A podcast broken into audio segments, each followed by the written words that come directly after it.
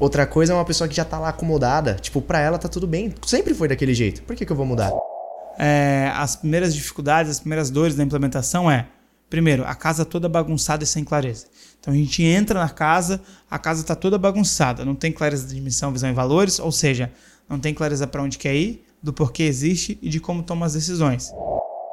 É ritmo, é seguir método, ter desejo pelo método, entender que o método funciona e manter uma consistência. Porque sem isso a gente não consegue começar. Vai ser muito difícil dela ter os processos. Não fez, não replicou, não entendeu de fato como é.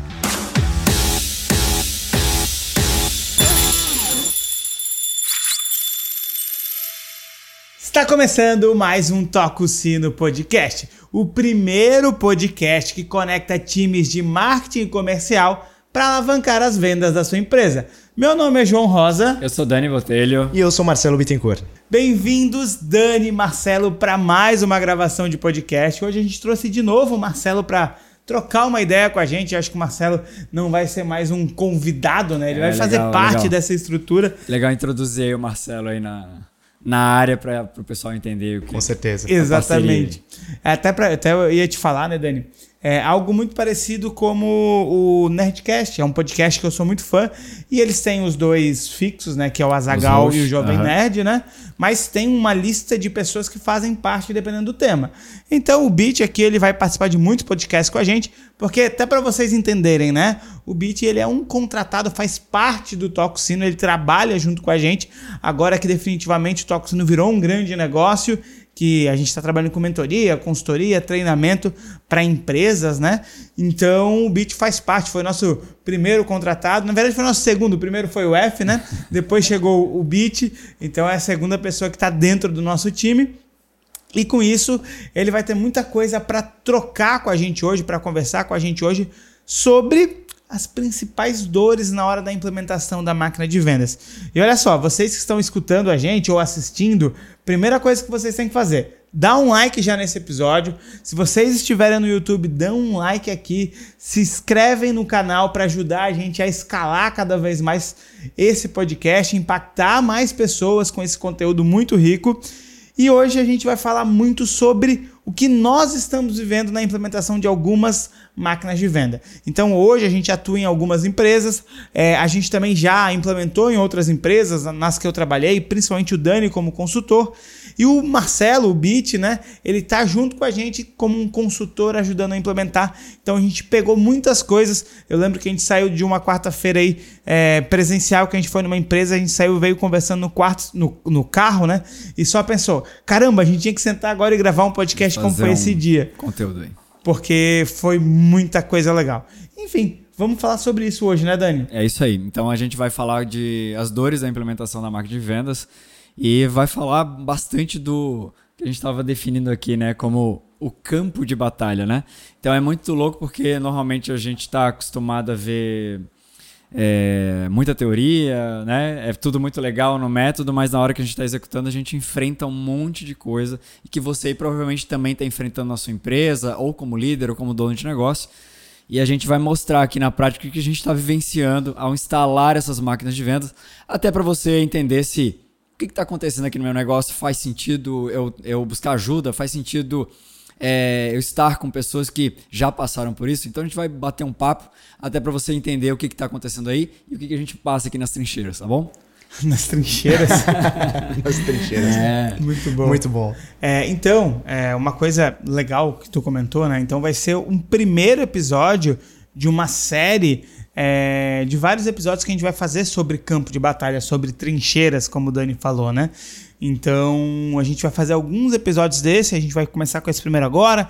Daqui um, um ou dois meses a gente vem, conta como está a implementação daqui um ou dois meses e assim é, sem por muito, diante. Sem muita ordem, né? A gente vai sentindo o que, que é, é bacana compartilhar, o que, que a gente está passando aí, que seria muito interessante de, desses é, essas pessoas né, que estão no dia a dia dos negócios entender o que, que a gente está passando.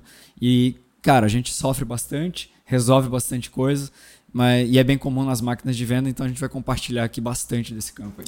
Então, para começar, Dani, eu acho que a gente pode trazer clareza de como que a gente selecionou esse projeto, né? Como que a gente seleciona esses projetos, entendendo por onde que a gente começa, né? Então, é, primeiro tem uma dor muito grande, de um dono de empresa, que ele precisa conectar esse time de marketing comercial, precisa construir essa máquina de vendas, é, essa máquina de marketing e vendas também, e precisa ligar essas máquinas, né? precisa Sim. fazer acontecer, ele não tem essa habilidade. E a gente tem uma expertise, tem um método, tem um modelo de trabalho, a gente vai identificando essas dores e fazendo essa oferta mediante ao cliente ou ao que ele está precisando naquele momento. A gente tem uma estrutura de trabalho bem clara, que vai desde a construção de posicionamento, definição de regras claras de missão, visão e valores, porque conforme a gente gravou naquele episódio sobre valores, isso é muito importante para o comercial e para o marketing.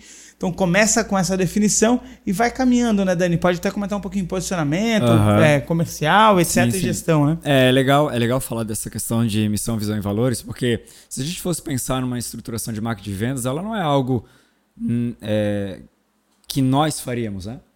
É, normalmente a empresa poderia já ter isso.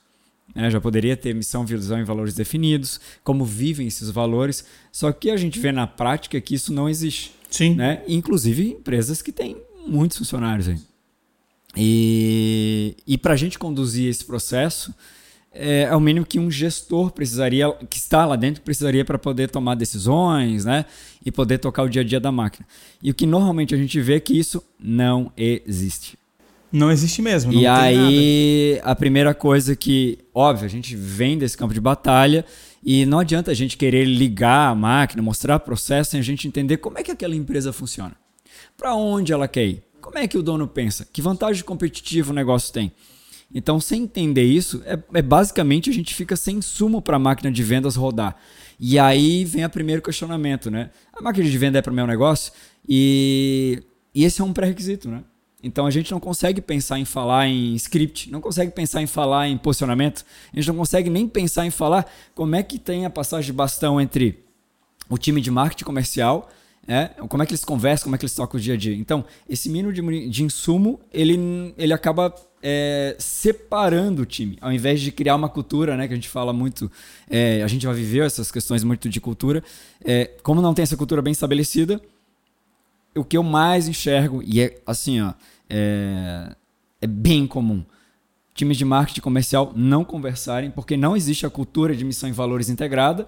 E aí vem já uma das dores que normalmente eu vejo é os números do marketing é dele e os números do comercial é dele. Sim. Então é a primeira dor que normalmente acontece e vem lá dessa base. Então quando esses líderes do comercial e do marketing não entendem missão, visão e valores, eles não estão numa mesma batida, numa mesma sintonia, a primeira coisa que acontece é chegar no nível de, não, eu não vou disponibilizar meus nomes para você. Falei, cara, não faz sentido, né? E aí tudo está baseado já nessa, nessa premissa da missão, visão e valores e tal, e como é que isso é vivido.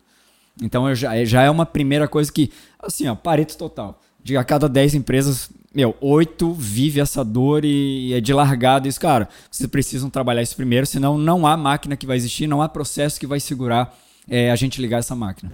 Exatamente, Dani, porque é, a gente fala, a gente fez alguns episódios sobre comunicação e missão, visão e valores, principalmente valores, eles vão definir o tom de voz, né? O como que a gente vai conversar, como que a gente vai tomar as decisões dentro da empresa, quais vão ser as promessas, o nível de agressividade que eu vou ter tanto no meu marketing quanto no comercial. E uma coisa muito legal que tu tocou é porque quando a gente precisa entender essa visão, aonde essa empresa quer chegar. É, essa empresa precisa ter essa clareza até para a gente conseguir começar a construir a máquina de vendas que ela parte do primeiro pilar que a gente construiu, que é a engenharia reversa. Que é entender as metas, entender o macroprocesso da empresa, ou melhor, o macroprocesso da geração de receita, né? de onde entra o lead, de onde sai o lead. Inclusive, a gente vai fazer um podcast sobre isso.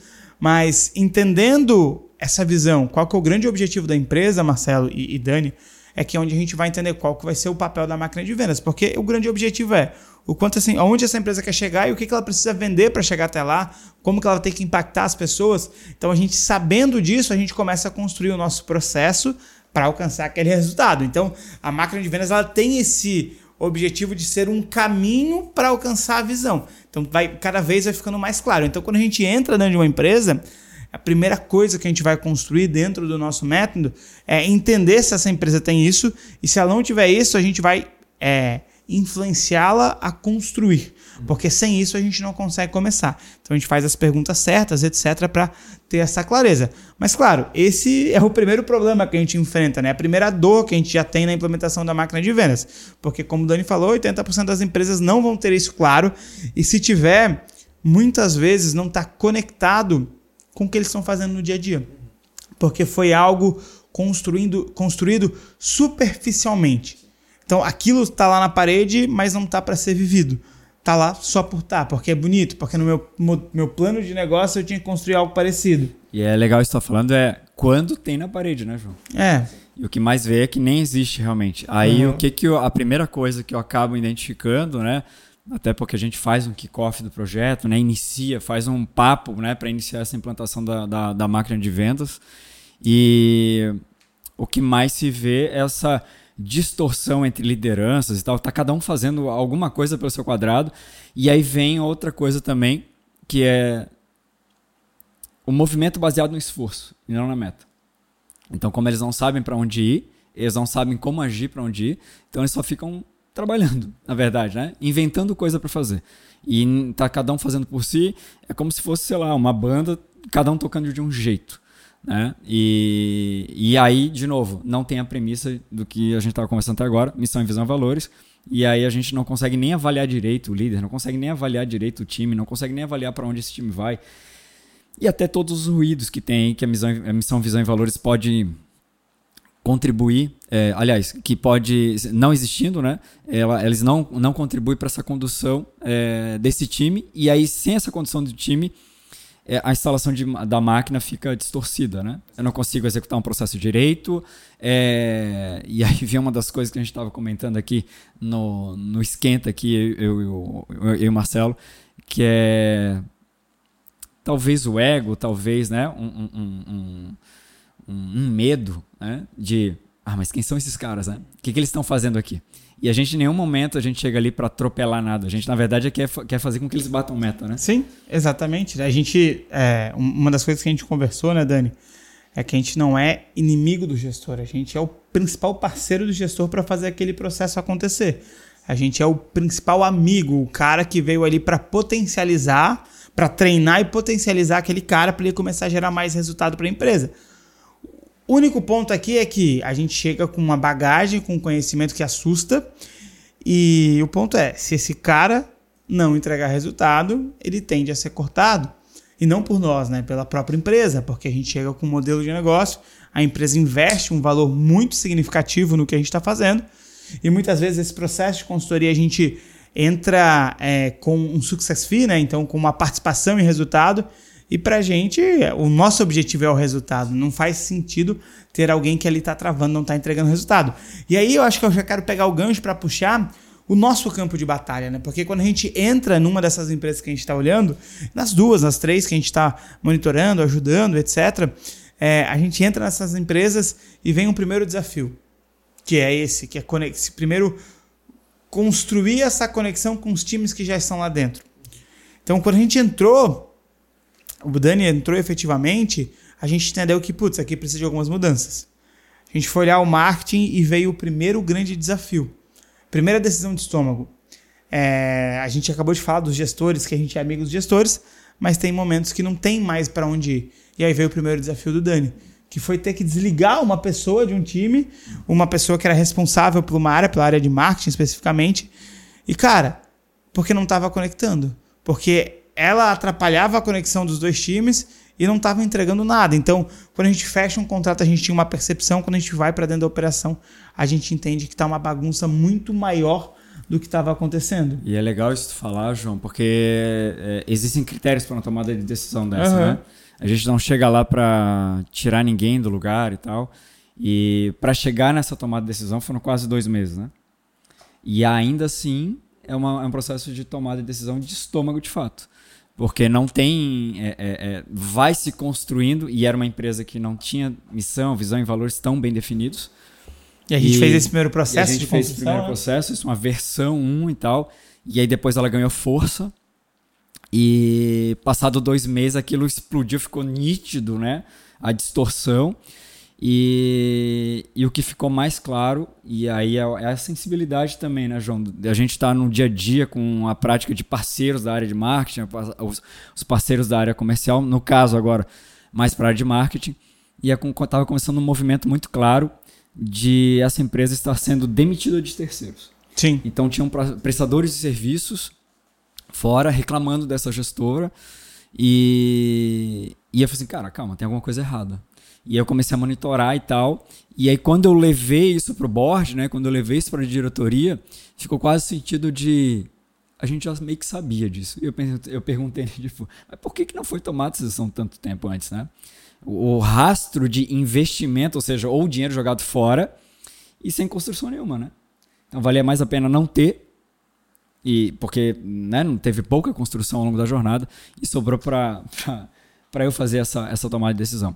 E, e acabou que com essa tomada de decisão eu resgatei os bons parceiros e eles se engajaram mais, com mais entrega, com mais volume e o mais legal, sem aumentar é, custo. o custo. Exatamente. Só por conta da, do, do, alinhamento de missão, visão e valores que agora eu tinha na mão, resgatei eles, eles entregando muito mais, muito mais resultado e trabalhando muito com muito mais afinco, assim. É, e as pessoas. Quer falar uma coisa? Pode, pode complementar. Não, só aí. queria só complementar isso que o Dani trouxe, né? Porque é, ele trouxe aqui, pô, de 10, de 10 empresas, 8 não tem isso. Então é uma dor que todas as empresas é, hoje têm esse, essa dor de não ter missão, visão e valores, e algo assim que depois, claro, de ter um conhecimento sobre isso, é algo tão, entre aspas, simples de fazer, só que é, não é fácil, e é, e é algo barato para você fazer. É só você parar, pensar, você, o que eu penso, né? Vocês podem contribuir depois.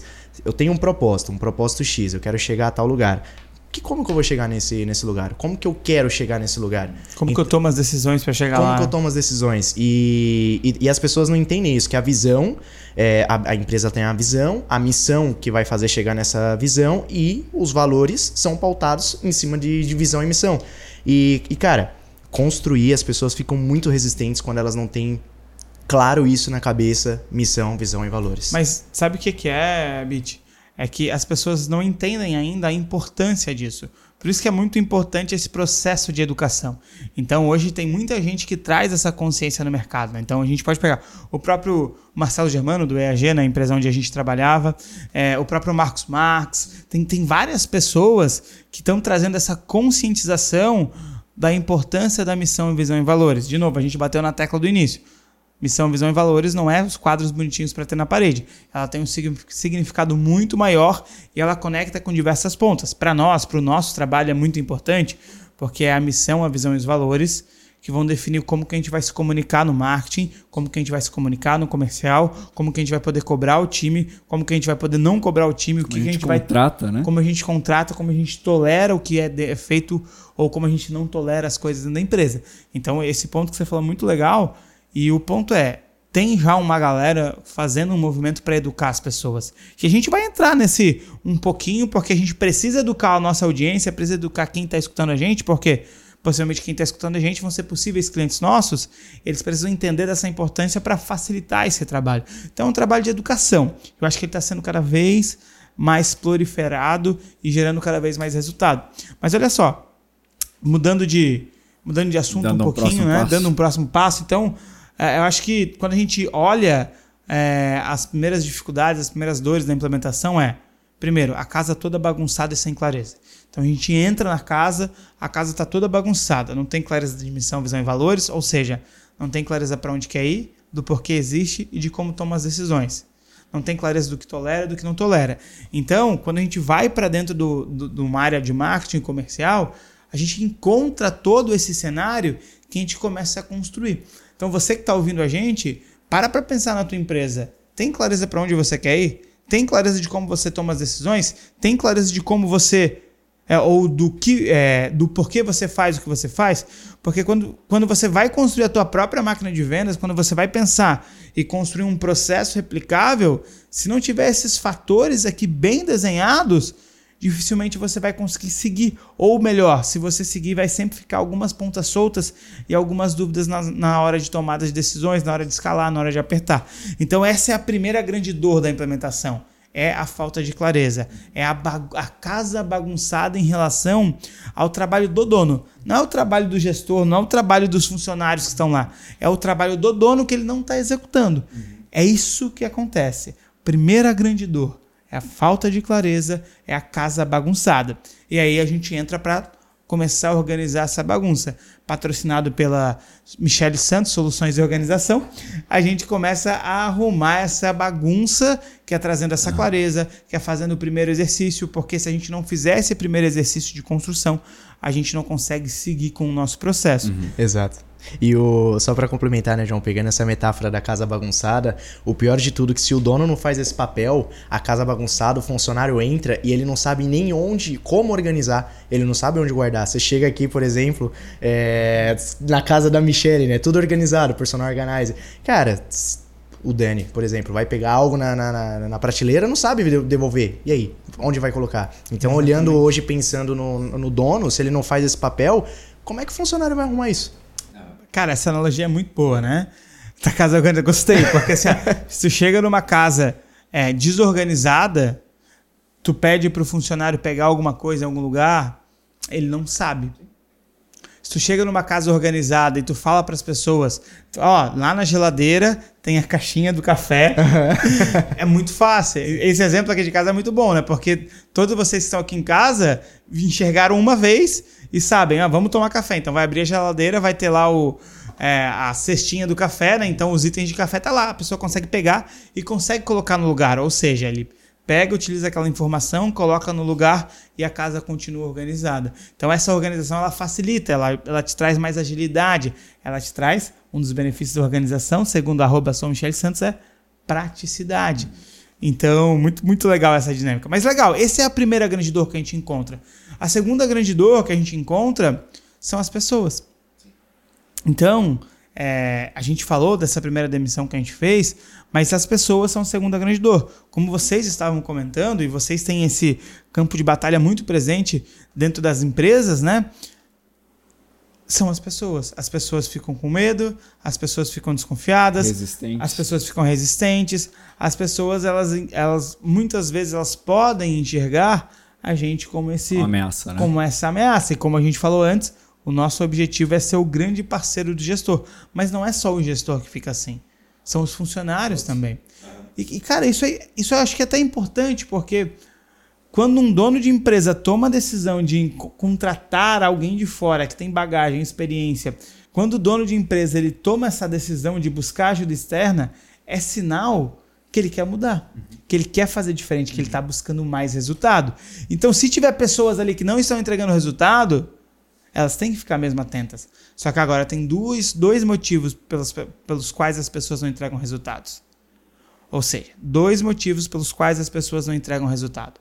Primeiro deles, elas estão ruins, elas não estão trabalhando, elas estão procrastinando, elas não estão conectadas, elas não estão afim de fazer o que estão fazendo, são ruins mesmo. E segundo, elas não têm treinamento, elas não têm suporte, elas não têm clareza, elas não têm direcionamento. Então, de duas ou uma, ou realmente não tem nada e essa pessoa é, tá faltando ajuda, ou realmente aquela pessoa não quer.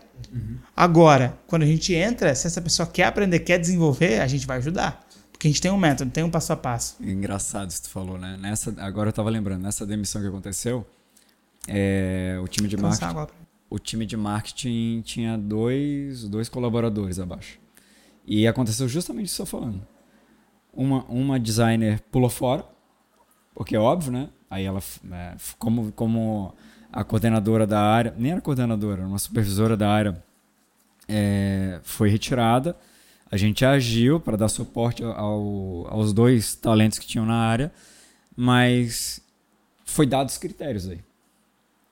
E aí quando dá os critérios, aí parecia que eu acho que é, não sei se começou-se um trabalho né, de, de organização, de meta, de fluxo, de, né, de quantidade de entrega, cobrança.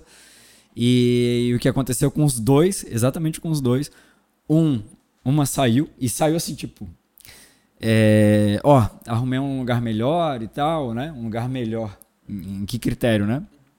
E o outro super engajado. Mas isso é muito bom, Dani, porque ela arranjou um lugar melhor, porque no lugar que ela estava não tinha nada.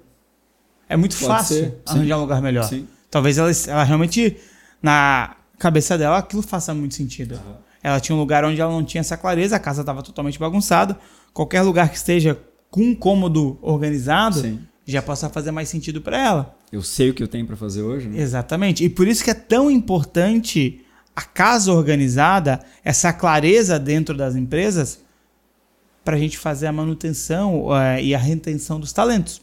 Com certeza. Está elencado os dois juntos, na verdade, essas duas dores, né? É, a gente falou aqui dessa, dessa casa organizada, missão, visão e valores, e a segunda, pessoas, né? A segunda dor, pessoas. Uhum. E, e é bizarro isso, porque como estão elencados? A primeiro, se a pessoa não se identificar com a cultura, a cultura vai espirrar essa pessoa. Ok, tá tudo bem.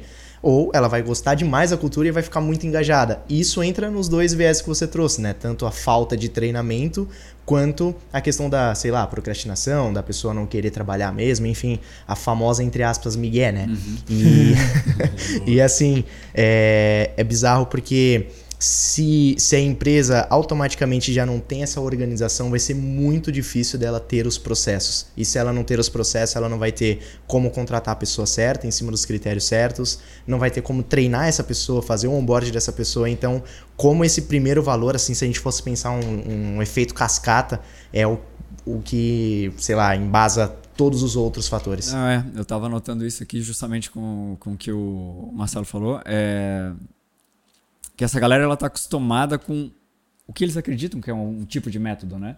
É o método da bagunça, é o método do que vem, cada um se vira, um faz de um jeito, outro faz de outro.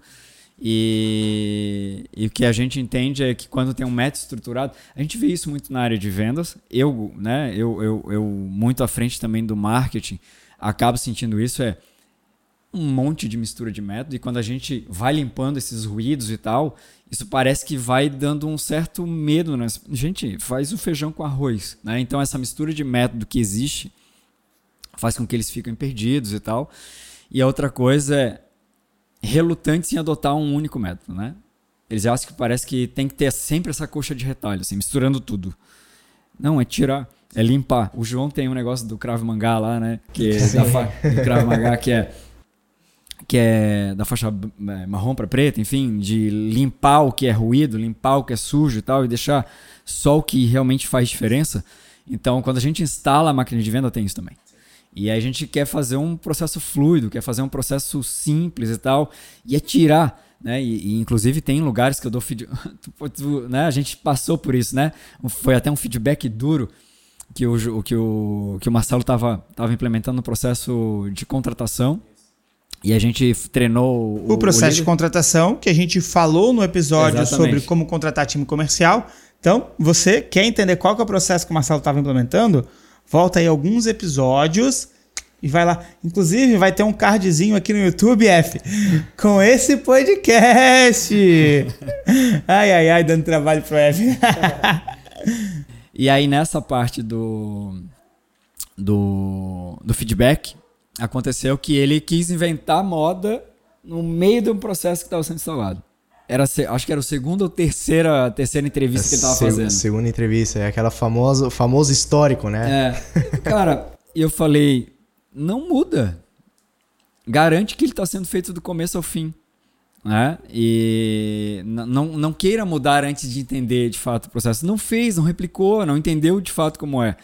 Então esse, essa, essa relutância entre ficar questionando a toda hora, isso é uma das coisas que. Que vem aí o, um dos outros pontos do, dos desafios do campo de batalha mesmo, na hora da implementação da máquina, com todos os processos, todos os métodos, é realmente essa parte das pessoas questionarem muito. E o ponto é, o problema não é questionar, né?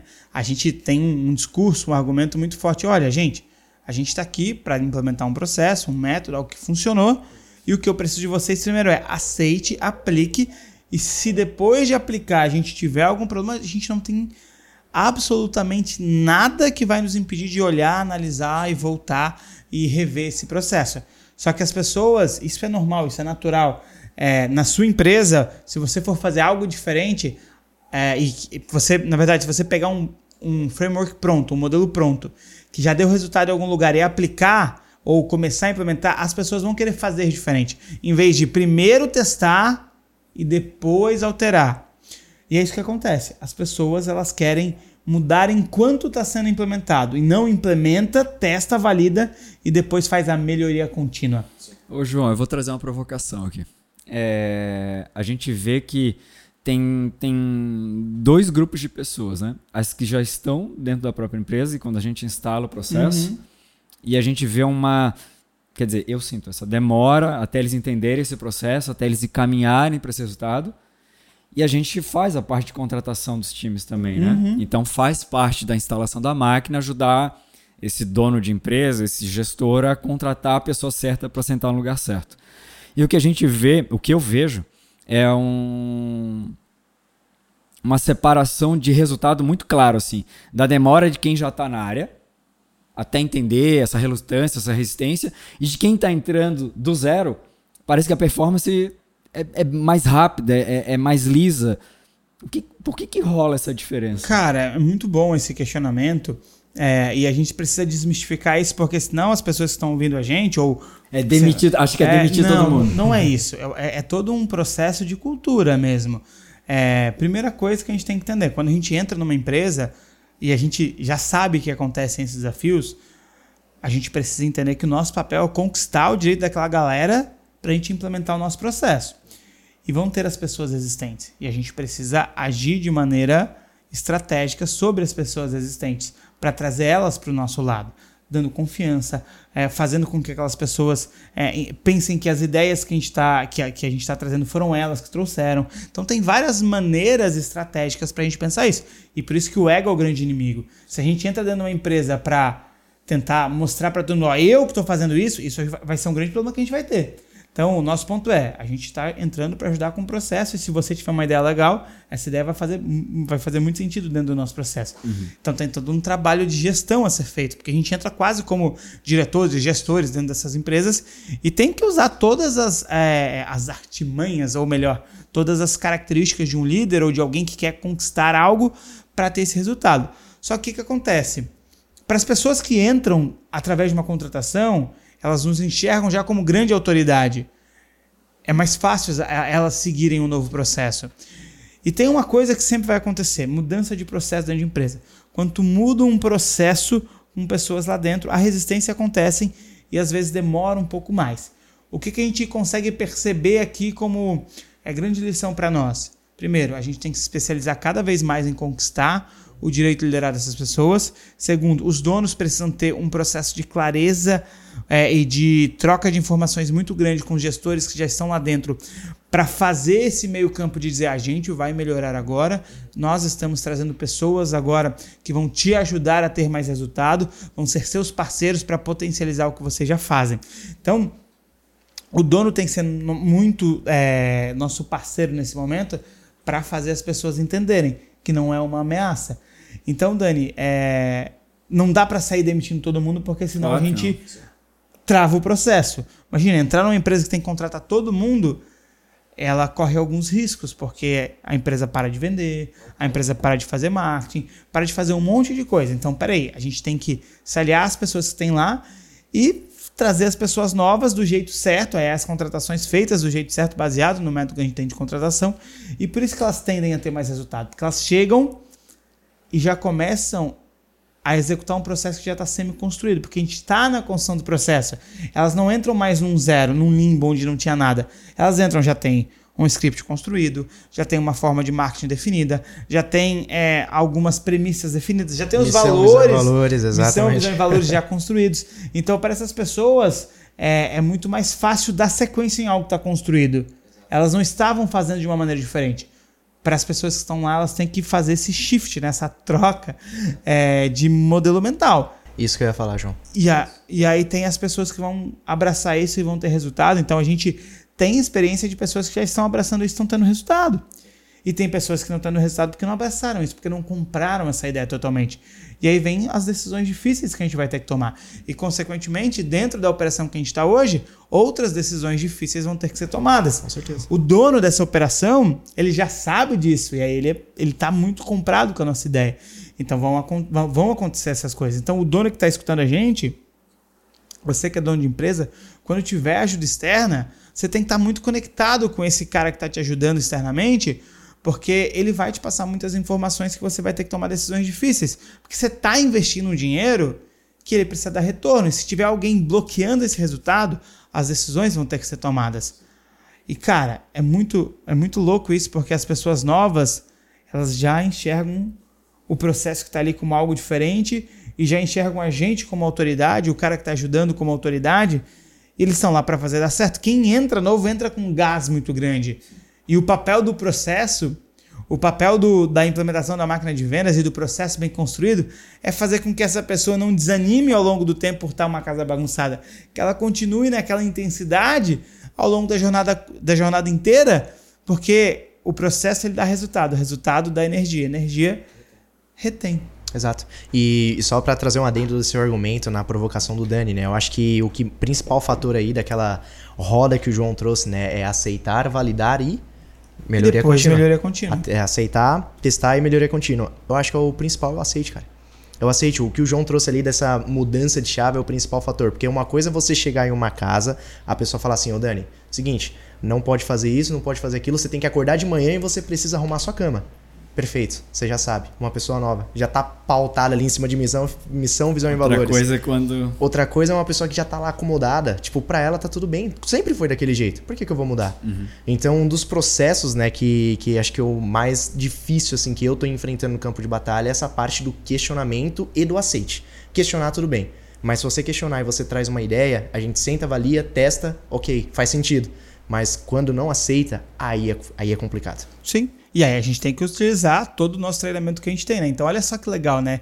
Que bom que você abriu esse looping, né? Então a gente passou por esse desafio há algumas semanas de questionamentos. E a gente tem alguma certa habilidade com liderança, eu acho que a gente já construiu uma bagagem sobre isso.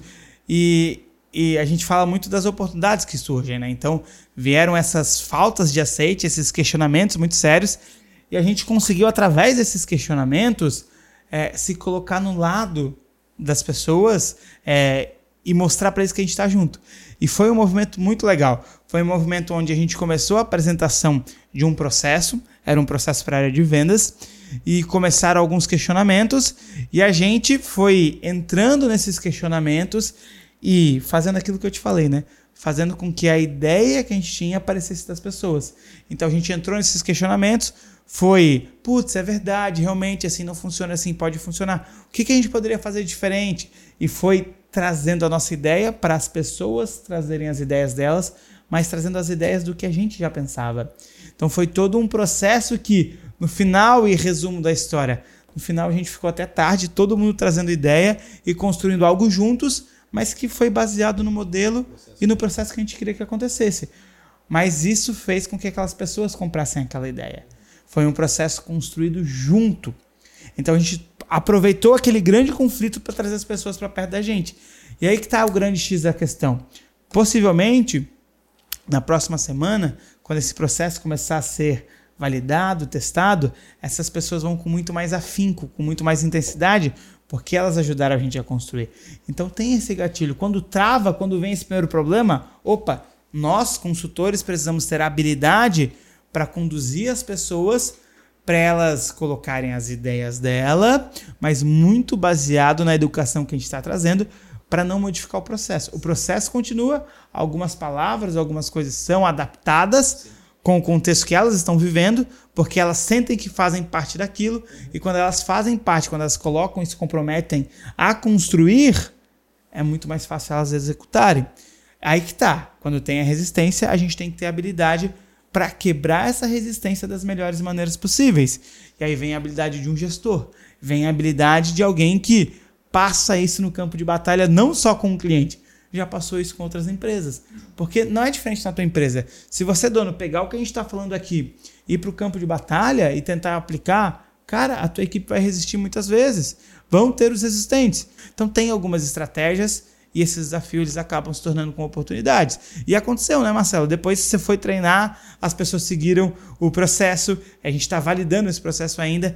E aí, cara, pode até contar como foi essa experiência posteriormente. Cara, é, quando você traz as pessoas, as pessoas compram a ideia, né? Principalmente é, quando elas já entram embasadas dentro de missão, visão, valores.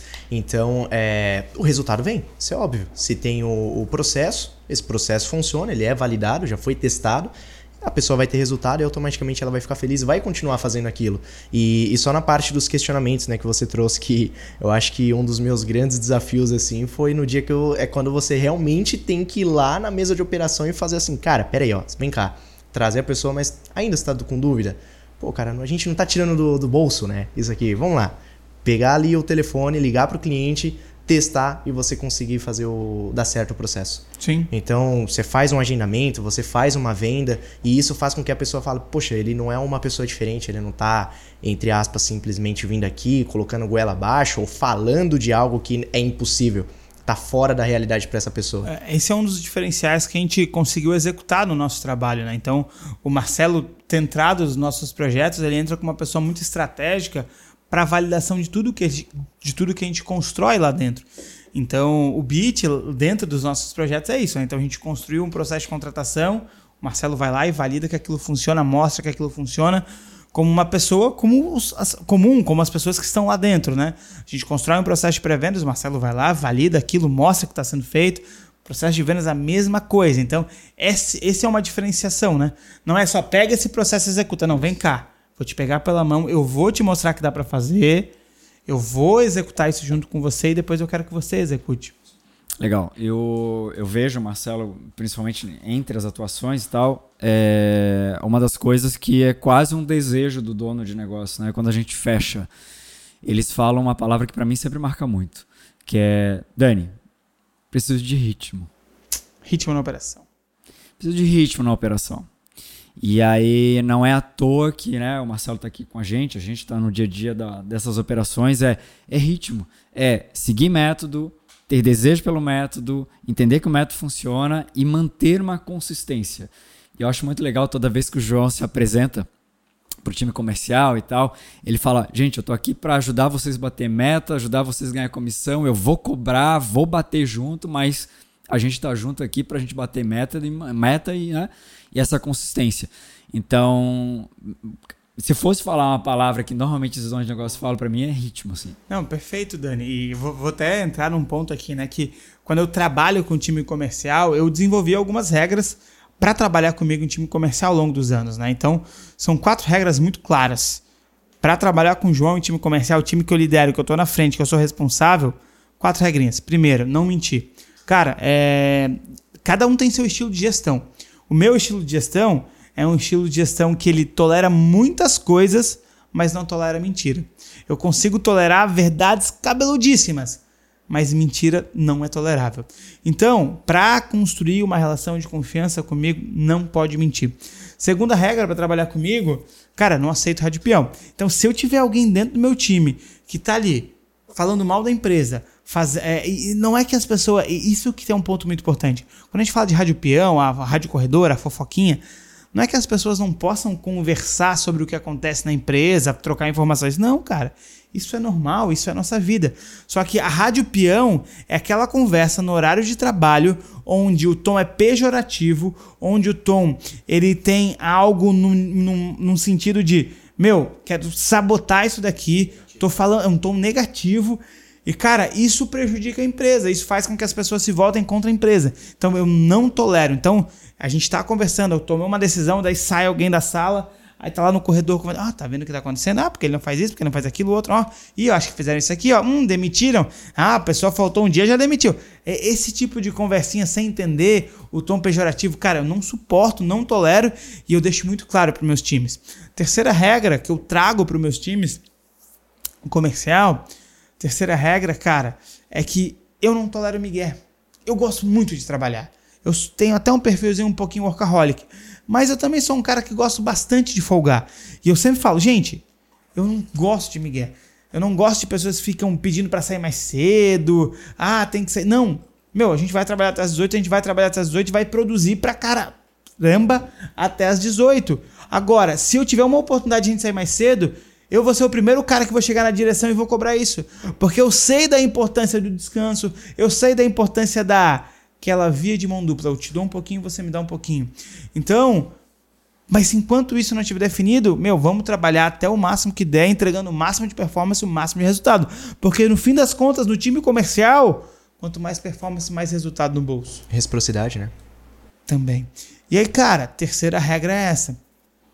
Não gosto de Miguel, não gosto de Miguel, não gosto de ninguém pedindo para sair mais cedo, não gosto de ninguém é, não querendo trabalhar. Se eu perceber isso, eu vou dar feedback, vou cobrar e se isso persistir, tá fora. E a quarta regra: quem tá no time comercial precisa entender que tá no time comercial. Essa pessoa vai ser cobrada. Essa pessoa vai ser cobrado. Então, se você não aceita ser cobrado, se você não aceita a cobrança incisiva. Mas eu vou um pouquinho além, não é só o comercial, né? É, é. O, a área de receita como um todo. A área de né? receita como um todo. Seja o próprio marketing, o comercial, ou né, em algumas operações que a gente trabalha, pós-venda, ou área de sucesso do cliente. Gente, se, essa, se esse time que vende, né, ou que sustenta a venda depois, não tiver afim, cara, uhum. não vai rolar. É, e, e essa é a quarta vai regra, né? Meu, você precisa aceitar ser cobrado. Não vai funcionar uma pessoa trabalhando comigo que não aceita ser cobrado. E eu sempre falo uma coisa. Quando eu falo as minhas regras, eu, eu, eu olho bem pro time e falo, gente, olha só, a minha principal promessa que eu faço para vocês e o que eu garanto é, nunca vai ter falta de respeito, eu nunca vou falar em tom pessoal, eu nunca vou xingar vocês, nunca vou fazer nada nesse sentido. Eu vou cobrar. Eu vou cobrar mediante o resultado, eu vou cobrar mediante a performance, eu vou cobrar sobre as coisas que vocês precisam executar. Então eu não posso ter um time sensível aqui que uma, cobra, que uma cobrança em um tom mais firme vai fazer com que, você, que a pessoa fique abalada. Então, para time comercial, para time de receita, a gente precisa deixar a sensibilidade de lado, trabalhar muito bem isso, porque as pessoas vão ser cobradas. Mas em contrapartida, elas vão receber muito carinho, vão receber muita energia, vão receber é, muita zoeira, porque essa risada constrói um clima gostoso de se trabalhar, porque esse é o meu perfil. Não estou falando para vocês que essas regras são as regras que vão funcionar para todas as empresas, mas para o meu modelo de gestão funciona e funciona muito bem. Dita um ritmo na operação que o Dani está falando, sensacional. Então as pessoas têm essa clareza quando a gente entra lá dentro, porque a gente fala isso. E, cara, duvido que alguma, dificilmente alguma empresa tem essas regras para se trabalhar lá dentro. Uhum, uhum. E faz parte de cultura, né? Sim. Sim, sim. E leva um, uma energia pro time, né? Uma coisa que a gente também bate bastante, nossa mentalidade comercial precisa de energia. Não uhum. tem como a pessoa trabalhar, você vai fazer uma reunião, você olha pro seu colega do lado, pô, o cara tá reclamando ali que não tá, tá sendo atendido, ou o cara que tá reclamando que não tem venda, tudo bem, faz parte do game. Uhum. Você vai tomar o vendedor, ele toma 30 nãos para tomar um sim. Uhum. Beleza, mas pô, e aí? Resolução. E aí, bora energia, pô. Vamos ter uma, um, uma mentalidade estoica nisso e vamos trabalhar para chegar no resultado. Uhum. Então, isso faz parte com a nossa mentalidade e, e, o que a gente implementa também, né? Sim, sim, não, e, e, faz todo sentido isso. E, Dani, eu acho que a gente tem muita coisa para falar ainda, acho que na sequência. Eu acho que isso pode ficar para um próximo episódio. Um segundo episódio? Bora um segundo lá. episódio eu dessa tenho série. Aqui ainda, mas bora lá. É, eu sei, eu também tenho. Eu tava olhando assim, caramba, a gente só falou metade. Eu tinha, eu tinha te comentado que isso aqui ia render hoje. Exatamente, então a gente pode fazer esse primeiro com essas primeiras dores, a gente uhum. finaliza aqui. Uhum. E aí, se o pessoal gostar, se o pessoal der like, se o pessoal curtir, se o pessoal comentar. Comenta aí e a gente tá aqui pronto para responder mais. Até porque uma ideia é ter isso como um série, né? Exatamente. Se vocês tiverem alguma dúvida, alguma curiosidade sobre o processo, como é que a gente está instalando, o que, que a gente vê, acredite, não existe só na empresa de vocês e vocês podem perguntar e a gente vai responder aqui, porque é uma série que, enfim, não é uma sequência, mas volta e meia a gente vai fazer. É. E, e fazendo um resumão do que foi, né? Então a gente entendeu que as primeiras dores da implementação de uma máquina de vendas é, primeira de todas elas, essa casa bagunçada. Então uhum. a gente vai entrar e a casa vai estar bagunçada. Vai faltar clareza de onde a empresa quer ir, vai faltar clareza de como a empresa toma a decisão, vai faltar clareza de como a empresa faz, do porquê uhum. que a empresa faz o que faz. A segunda grande dor que a gente pode ter são as pessoas, que com as pessoas vêm as resistências, vêm as pessoas querendo dar muito palpite na implementação do processo, vêm as pessoas é, que não compram a ideia e têm que tomar as decisões difíceis. Então acho que é, quando você olhar para dentro da sua empresa, dá uma mapeada se isso não está acontecendo hoje. Dá uma mapeada se realmente isso não está acontecendo, se essas coisas não estão influenciando até mesmo no teu resultado. E claro, né, se você ficou até aqui, Dá um like nesse podcast, tira um print se você está ouvindo pelo Spotify, posta lá no Instagram, marca arroba Tococino Podcast, marca arroba é, João CS Rosa, arroba Dani Botelho e arroba Marcelo B Oficial, né? Marcelo BT Oficial. Marcelo BT Oficial. E cara, comenta aí no YouTube. Fala o que, que valeu a pena nesse podcast para você, se isso acontece na sua empresa. E agora, a sacada, né, Dani? Aham. Uhum. Me fala duas aí. aqui. É, João, é, na hora de vender, a sacada que sempre fica é os donos querem ritmo pro marketing e pro comercial. Massa. Beat, Perfeito. tem uma sacada aí? Tem uma sacada, cara. É deixar cada vez mais claro que a gente vai jogar esse jogo junto com o time, junto com o dono, com a empresa, arrumar a casa juntos e chegar no resultado. E eu, e eu como consultor, uma sacada pra mim, mais resiliência. Uhum, exatamente. E, cara, eu acho que a sacada que eu deixo pra vocês é: nós não somos inimigos do gestor. Então, se você é gestor e tá passando por algum processo, por algum processo de mudança dentro da sua empresa, que o dono da sua empresa contratou uma mentoria, uma consultoria, um treinamento, é, esses players, essa ajuda externa, ela não é sua inimiga. Essa ajuda externa, ela tá ali para potencializar o teu resultado. Você tá tendo uma oportunidade de aprender De com aprender. pessoas difer- diferentes para potencializar o teu resultado. Então, presta atenção nisso, que é uma grande sacada. E por último, né? Cadê o nosso sino? Tá aqui. Vai lá, Marcelo. Vai lá, Eu toco hoje? Toca Por lá. isso, toca o sino.